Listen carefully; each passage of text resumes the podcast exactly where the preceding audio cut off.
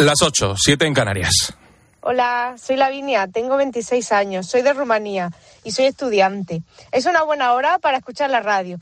¿Qué digo? La mejor hora para escuchar la radio, aquí, en la linterna, con Ángel Expósito. Última hora en la linterna. Expósito. Cope, estar informado.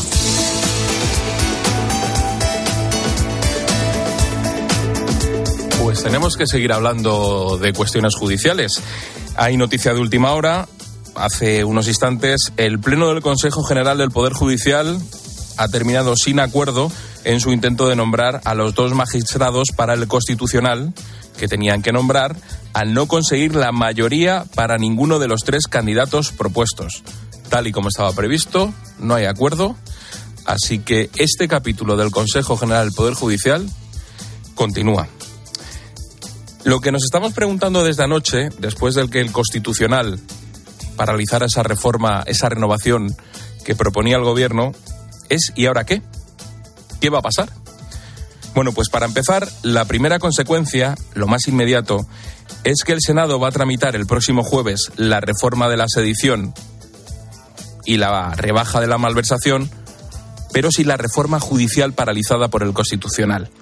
Va a haber pleno, pero no se van a votar las dos enmiendas sobre esa renovación del Poder Judicial. Además, el Senado ha decidido personarse en esta causa. ¿Por qué y para qué lo hace? Pues porque es parte interesada, está legitimada y lo que busca es defender la legalidad de sus decisiones. Y es que ahora, desde el punto de vista jurídico, se abre un plazo de 10 días para los que se han personado, es decir, Ministerio Fiscal, Congreso y Senado, presenten sus alegaciones y ver si los magistrados que se han recusado tienen que abstenerse. El siguiente paso, a partir de lo que ocurra el jueves, está por ver. El presidente del Gobierno, en una comparecencia institucional, ha asegurado hoy que adoptará cuantas medidas sean precisas para poner fin al, en su opinión, injustificable bloqueo del Poder Judicial y del Constitucional. Esta tarde fuentes parlamentarias han filtrado que a lo largo de la semana PSOE y Podemos van a registrar una proposición de ley en el Congreso con los cambios que el Constitucional no permite tramitar mediante simples enmiendas es el plan B del que te venimos hablando en COPE las últimas horas. En este caso, no se necesitarían los informes del Consejo General del Poder Judicial ni del Consejo de Estado. PSOE y Podemos registrarán en el Congreso por vía de urgencia esta proposición de ley y en un par de semanas irá a pleno. Esto va a servir para que el Gobierno apruebe su plan por la vía rápida y así puede sortear este parón que ha puesto el Tribunal Constitucional. Por cierto, en su comparecencia, hoy Pedro Sánchez ha dicho literalmente que la decisión la tomó la mayoría conservadora del tribunal. En consecuencia, el Gobierno, como no puede ser de otra manera, aunque no compartamos la decisión, acatamos la resolución adoptada ayer por la actual mayoría conservadora del Tribunal Constitucional. Un matiz importante, ¿no es así? La decisión la adopta el Constitucional, el alto tribunal, la institución, ni conservadores ni progresistas. Y es que ahí está el problema principal, en seguir pensando qué me sirve y que me vale lo que deciden los que creo que son los míos y rechazo los argumentos de los contrarios. El presidente del gobierno hoy ha rebajado el tono, no ha hablado de complot contra la democracia por parte de la derecha política, judicial y mediática, como se hizo el viernes pasado. Se ha limitado a decir que tomará medidas. Una vez respondida esta pregunta de qué va a pasar, ahora déjame hacerte tres consideraciones sobre lo sucedido en las últimas horas. La primera, el verbo que más hemos escuchado desde las 11 de la noche de ayer es el de acatar. El Gobierno, aunque no compartamos la decisión, acatamos la resolución adoptada ayer. La resolución del Tribunal Constitucional debe acatarse. Desde la presidencia del Senado no podemos sino acatar y dar cumplimiento a la resolución del Tribunal Constitucional. La actuación del El presidente del Gobierno, el presidente del Senado, la presidenta del Congreso, el ministro de la Presidencia todos han salido a decir que acatan la decisión del Constitucional. Lógico, por otra parte, ¿no? Lo grave sería lo contrario, que los representantes del Congreso, del Senado y del Consejo de Ministros no acataran la decisión de la justicia. Por eso tampoco son entendibles los llamamientos a la calma. A todos los ciudadanos quiero trasladarles, en nombre del Gobierno de España, un mensaje de serenidad. De serenidad. Quiero hacer un llamamiento a la calma y a la serenidad. La democracia siempre se abre paso. Segunda consideración. Los representantes del Congreso, del Senado y del Gobierno señalan un culpable de todo lo que ha pasado. Refleja el propósito por parte del Partido Popular de, Popular de retener por medios espurios un poder que los ciudadanos no han validado en las urnas. El Partido Popular quiere controlar el Parlamento cuando es mayoría y cuando no lo es. La instrumentalización de este último órgano por parte de quienes han tratado de obtener... Ninguno se plantea si eso no es adecuado el procedimiento que han elegido. Echan la culpa directamente al otro. Y aquí hay que hacer la tercera consideración. Lo que el Constitucional ha hecho no ha sido decirle al Gobierno que no puede sacar adelante su reforma del Poder Judicial. No, no ha hecho eso. Lo que el Constitucional ha dicho es que le parece que las formas, el procedimiento adecuado para hacerlo, no es el que ha elegido el Gobierno. Es decir, lo que el alto tribunal ha paralizado han sido las dos enmiendas para renovar el Poder Judicial, enmiendas que se introdujeron en la proposición que modificaba el Código Penal. El Constitucional le dice al Gobierno que eso no se puede hacer así, que si quiere hacerlo, tiene que aplicar otro procedimiento. El Tribunal Constitucional lo que ha hecho ha sido tumbar las formas del Gobierno, no el fondo de la cuestión, y hay que tener en cuenta que las formas son importantes en democracia. Otra cosa es si ahora el Constitucional decide entrar. ¿Es constitucional rebajar las mayorías necesarias para nombrar jueces del alto tribunal o del Poder Judicial? Pues ahí veremos. Por aquí pasan los grandes titulares, es lo fundamental de la jornada de hoy, pero no quiero olvidarme de dos cuestiones que te afectan de lleno y que hoy te estamos contando en COPE a lo largo de todo el día. Y es que no debemos perder de vista la economía, tanto la que afecta a las cuentas públicas como la que afecta al bolsillo. Si hablamos de grandes números, el Banco de España ha lanzado hoy un aviso. El año 2023 va a ser difícil. Alerta de que la inflación se va a mantener elevada, que los tipos de interés van a seguir subiendo y que los niveles de confianza se van a mantener reducidos. En lo que nos influye de manera más inmediata, en la cesta de la compra, dice el Banco de España que los precios se van a mantener en estos niveles hasta 2025. Y si hablamos de los números y de las cuentas del día a día, quiero fijarme en el Euribor. Hoy se sitúa en el 3,05%. Estamos en el mayor nivel desde 2008, cuando estábamos en plena burbuja inmobiliaria. Si se queda ahí, en torno al 3%, las hipotecas, en función de su cuantía, crecerán entre 3.200 euros y 7.500 al año. Fija, fíjate, quédate con este dato.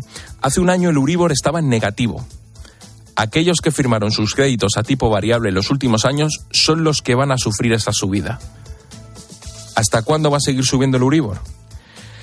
Pues la previsión es que los tipos de interés se sigan incrementando y por tanto el Uribor continúe con su escalada. Y así estamos, a cuatro días de la Nochebuena. Escuchas la linterna. Repasamos con Necane Fernández las noticias de este martes 20 de diciembre. Buenas tardes, Necane. ¿Qué tal, Rubén? Muy buenas tardes. El presidente ucraniano visita Bakhmut, una de las ciudades más bombardeadas por Rusia. Se cumplen 300 días de guerra. Putin ha admitido extremas dificultades en los territorios anexionados en Ucrania y ha ordenado reforzar las fronteras. El secretario general de la ONU ve muy complicadas las negociaciones de paz. La vicepresidenta del Parlamento Europeo admite su implicación en el Qatargate. Según documentos de la investigación publicados por la prensa belga, conocía la existencia de la red de sobornos y las actividades en las que estaba implicada su pareja. También sabía que en su casa había bolsas llenas de dinero y pidió a su padre que las escondiera. Vaya. has pedido alguna vez que te escondan una bolsa de dinero? Ya podría, ¿verdad? Si fuese el dinero legal, eso sí, ¿eh? pero ojalá nos moviésemos ahí. La UCO concluye que el PSOE valenciano pagó con comisiones un millón de euros de gastos electorales. Se cobraron a través de la denominada trama Azud, una presunta red de corrupción que operaba igual que la Gürtel. La Guardia Civil ha encontrado facturas pagadas con donaciones ilegales en 2007 y 2008. Los talibanes vetan el acceso de las mujeres a la universidad en Afganistán. Fíjate, hacía mucho tiempo que no hablábamos de Afganistán. Las alumnas de cursos superiores a sexto tienen prohibido estudiar. En un comunicado dicen que la reapertura de los centros educativos, cerrados desde que llegaron al poder, dependerá de la creación de un ambiente cultural y religioso decente condenan a la secretaria de un campo nazi por su complicidad en más de 10.000 muertes en Alemania. La mujer tiene 97 años y deberá cumplir dos años de libertad condicional. Durante el juicio, varios supervivientes han explicado los abusos que sufrieron en estos campos. La mujer solo ha hablado para decir que sentía mucho lo que había ocurrido. La autopsia confirma que el niño desaparecido en Ceuta murió de forma violenta. Sufrió un golpe en la cabeza y fue encontrado cerca de un terraplén. Se están revisando cámaras de seguridad de la zona.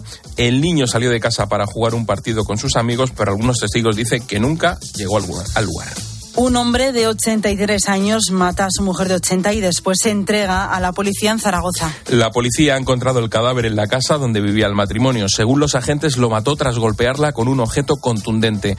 En 2022, 44 mujeres han sido asesinadas por sus parejas o sus exparejas. Y nos queda, Necane, algo en los deportes. En Buenos Aires sigue la celebración multitudinaria tras la llegada de los campeones del mundo en Qatar. Miles de personas han salido a la calle para recibir a los jugadores y aquí en España ha comenzado la segunda ronda de de la Copa del Rey, 28 partidos que se juegan entre hoy y el jueves. Entre los encuentros destacados a las 9, Guijuelo, Villarreal y Sestao River, Atleti de Bilbao. Vamos a darnos una vuelta esta noche por Buenos Aires, a ver cómo está aquello, porque las fotos son impresionantes. Está todo hasta arriba, ¿eh?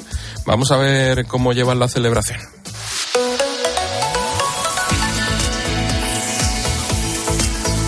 Y Repsol nos trae la previsión del tiempo con Silvia Martínez. Posibilidad de lluvias fuertes en Galicia, oeste del sistema central y sur del área cantábrica. Suben las temperaturas mínimas. A esta hora los termómetros marcan 7 grados de mínimas y máximas de 18 grados. Viento fuerte en Galicia, Cantábrico y Ampurdán, también en la cordillera cantábrica y el norte de Navarra.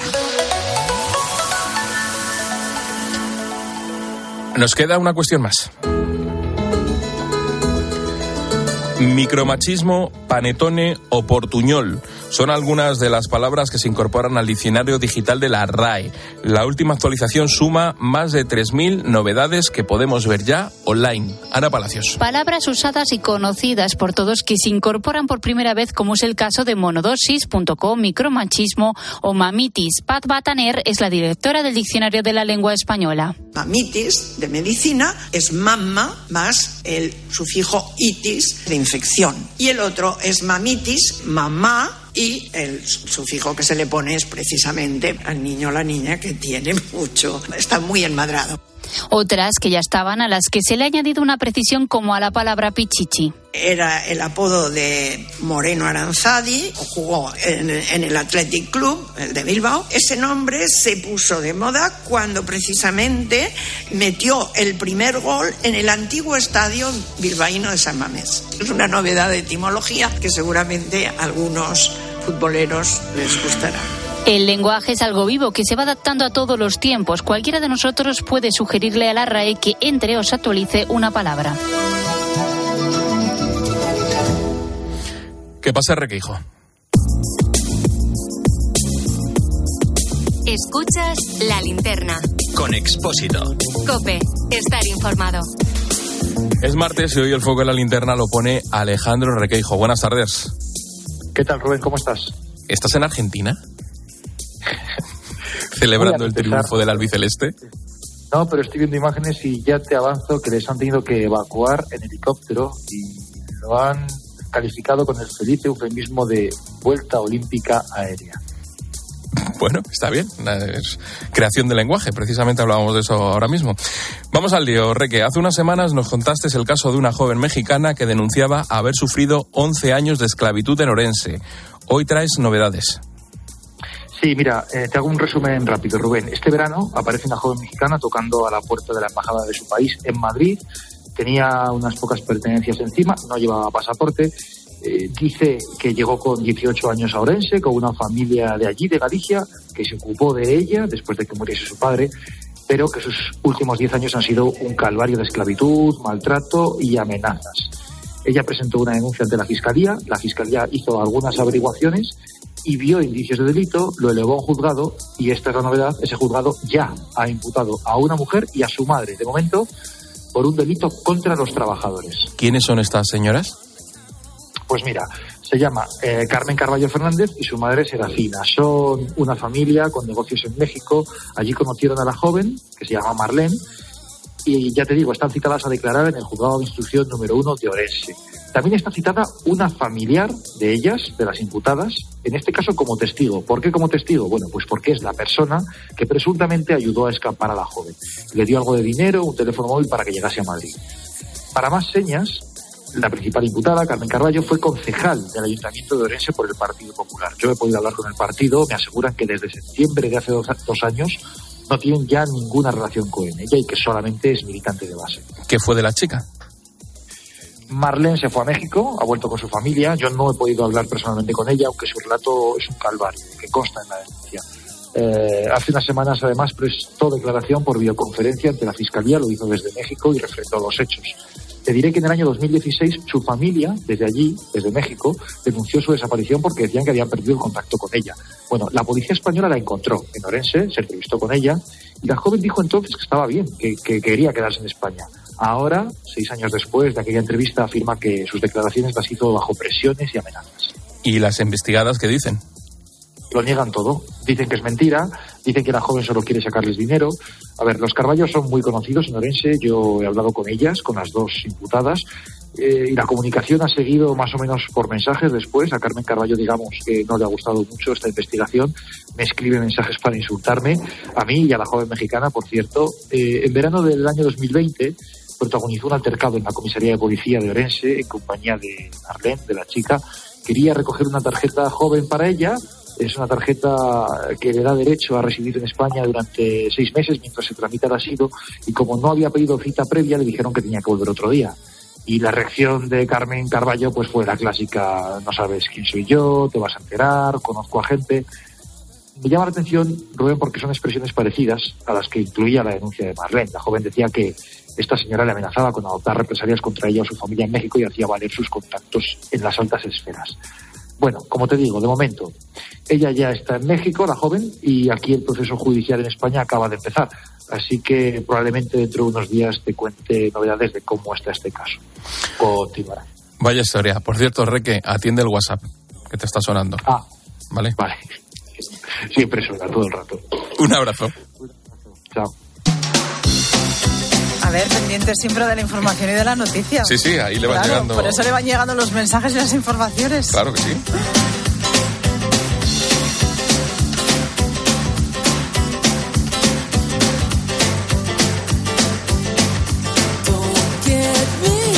Hemos contado las noticias, ahora escucha las voces del día. Cuca Gamarra es secretaria general del PP y ha estado en Herrera en Copenhague.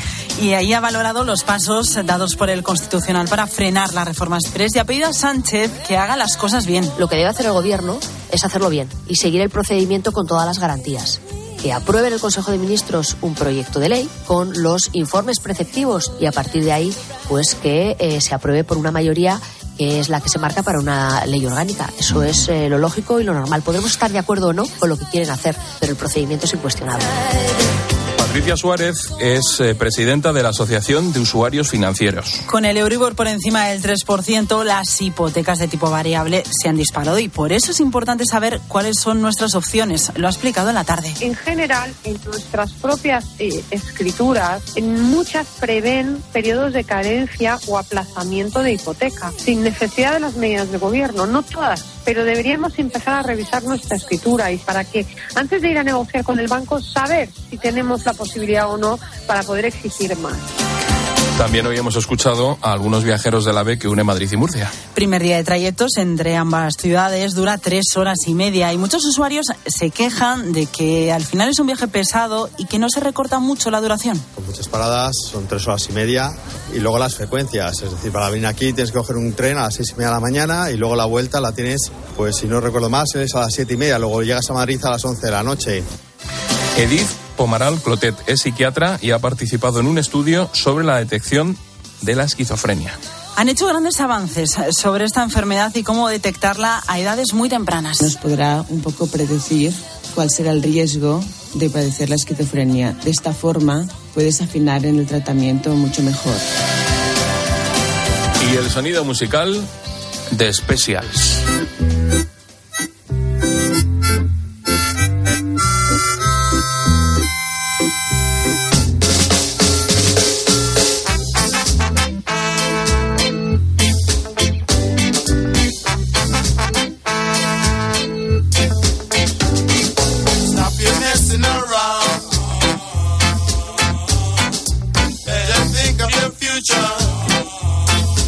Por tu cara veo que te gusta bastante la canción. ¿eh? ¿Cuántos discos de especial tienes? Cero. ¿Tú? Igual que tú. Igual.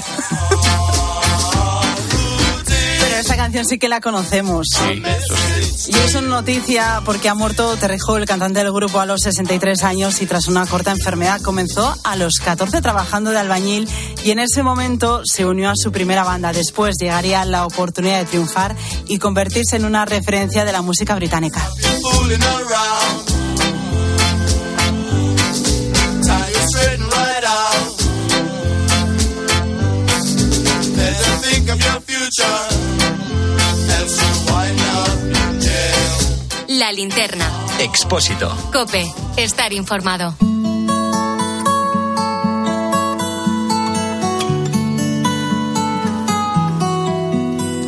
Según la Sociedad Española de Neurología, el Alzheimer afecta a 800.000 personas en España. Se calcula que para 2050 la cifra alcanzará los 2 millones de enfermos. El Alzheimer es una realidad presente en muchas familias que ante un diagnóstico así no saben qué hacer ni a quién recurrir. Afortunadamente existen asociaciones que dan voz y apoyo, como AFA Segovia. Lleva 23 años ayudando a personas con Alzheimer y a sus familiares. Anabel de Pedro es gerente de esta asociación. Desde entonces, pues vienen eh, realizando distintos programas y actividades, todos ellos enfocados en un principio para formar, orientar y apoyar a los familiares y cuidadores y en otra línea, a partir de, de hace unos 20 años, eh, empiezan a trabajar directamente con los enfermos, con, con Alzheimer o con otro tipo de demencias. Desde AFA Segovia se vuelcan al 100%. Para que te hagas una idea, no solo prestan ayuda desde su centro, también disponen de programas a domicilio destinados a cuidados personales y de higiene. Además, dan apoyo psicológico, formación y asesoramiento legal a las familias. Todo esto sirve como guía, porque muchas veces estos familiares no saben cómo afrontar esta enfermedad. El problema de este tipo de, de, enfermedades es que la persona cambia, o sea, no solo es que se olvide de las cosas, sino que muchas veces cambia su conducta, cambia su forma de ser, empezamos a tener algunas conductas que son extrañas, la comunicación con ellos es, es cada vez más complicada. Entonces, buscan mucho ese apoyo en cómo actuar y qué hacer para AFA Segovia, sus proyectos lo son todos, son vitales, y ahí es donde entra CINFA. Gracias a la voz del paciente, una iniciativa que da impulso a asociaciones de toda España, AFA Segovia pudo lanzar Manteniendo vivos mis recuerdos. Consiste en un programa muy completo, lleno de talleres de todo tipo, donde personas con Alzheimer trabajan la orientación espacial y personal, la comunicación verbal y no verbal, la movilidad muscular o sus capacidades mentales. Una de las claves de este programa es devolver el recuerdo a estas personas. Desde AFA Segovia lleva 22 años realizando este programa, pero el año pasado CINFA les dio un empujón para que fuese todavía mejor. Amelia García terapeuta y colabora con la asociación. Una señora que tiene una fascia, un problema ya de lenguaje, de, de verbalizar lo que siente, nosotros ponerla a los sonidos de, de, la granja, ella se la iluminaba la cara. Entonces, conociendo su pasado como conocíamos, pues la rememorábamos cómo vivía ella con sus tíos en el pueblo y de ahí la mujer te lo decía con palabras, pero con su sonrisa, con sus ojos y con lo que las sílabas que ella te iba repitiendo, estaba recordando tus vivencias pasadas. Hasta 30 personas con Alzheimer y otras demencias se han podido beneficiar de este proyecto. Ahora mismo hay tantísimas cosas en el, en el mundo, tantas necesidades que a veces pues eso se nos difumina. Entonces que alguien así nos dé visibilidad y estemos otra vez ahí en los medios y la gente lo oiga y vea que esa sensibilización o sea, la gente que sea más sensible a este tipo de personas, que haya cada vez más en el mundo, pues eso sí que nos, nos ayuda enormemente. La voz del paciente ya va por su tercera edición y gracias a esta iniciativa CINFA ha conseguido mejorar la vida de muchas personas. Hasta 100 asociaciones de toda España se han beneficiado de este proyecto, como es el caso de AFA Segovia. CINFA da voz, visibilidad y presta ayuda a quien lo necesita.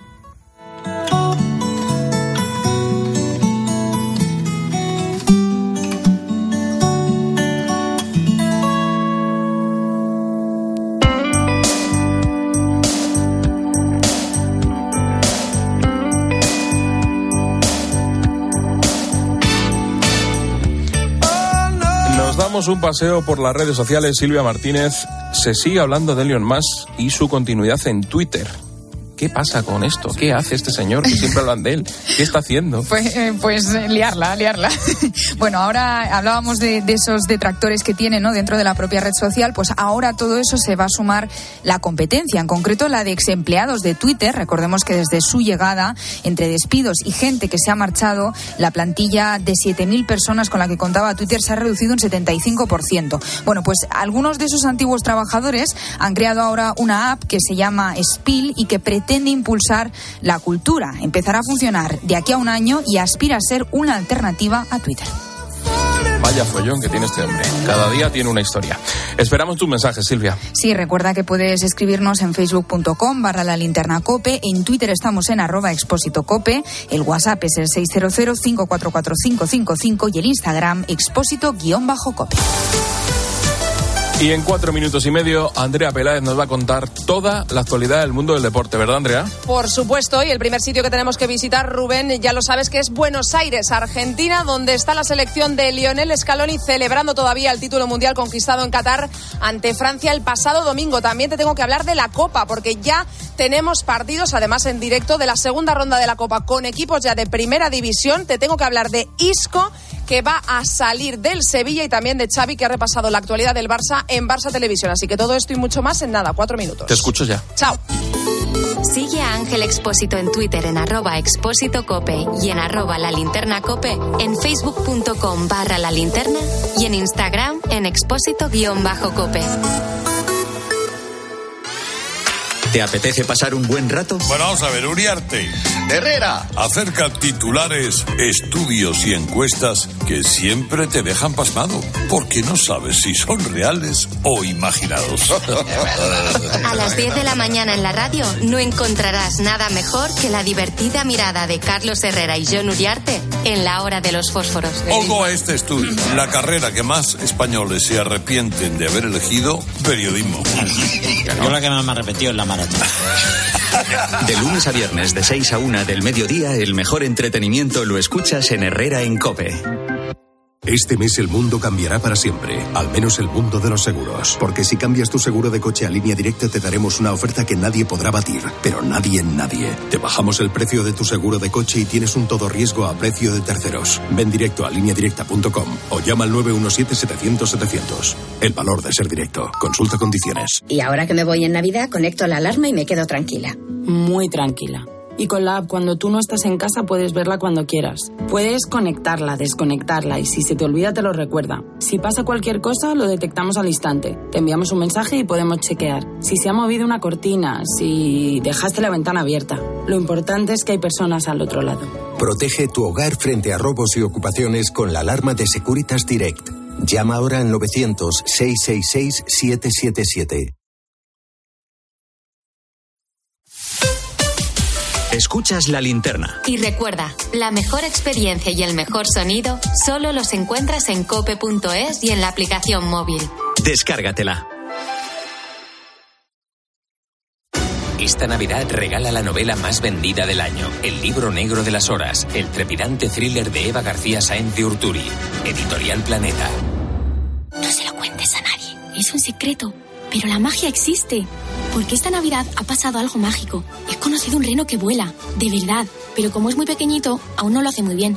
Creo que me lo voy a quedar hasta que aprenda a volar muy alto y un día pueda ir por todo el mundo repartiendo regalos. Es magia, es Navidad, es el corte inglés. Desde las entrañas de la mejor tierra de Ribera del Duero, con el esfuerzo y dedicación personal, la uva tinta del país se convierte en las bodegas de los hermanos Pérez Pascuas en un vino de impresionante calidad. Más de 30 países disfrutan de Viña Pedrosa, grandes vinos, grandes añadas para conseguir altísimos niveles de selección y calidad con el sello inconfundible de los hermanos Pérez Pascuas. Viña Pedrosa, un selecto placer que no debe dejar de disfrutar. Dicen que ir en moto es la máxima expresión de la libertad. Para línea directa también es tener un seguro de moto desde 73 euros con las mejores coberturas, como la asistencia en viaje desde kilómetro cero, la cobertura de casco, guantes y cazadora. Ven directo a lineadirecta.com o llama al 917-700-700. El valor de ser directo. Consulta condiciones. Este sonido, esta jugada que ha ocurrido hoy en Champions, pasa a la historia de la radio y de la Champions. De lunes a viernes desde las once y media de la noche, todo lo que pasa en el deporte te lo cuenta Juanma Castaño en el partidazo de Cope.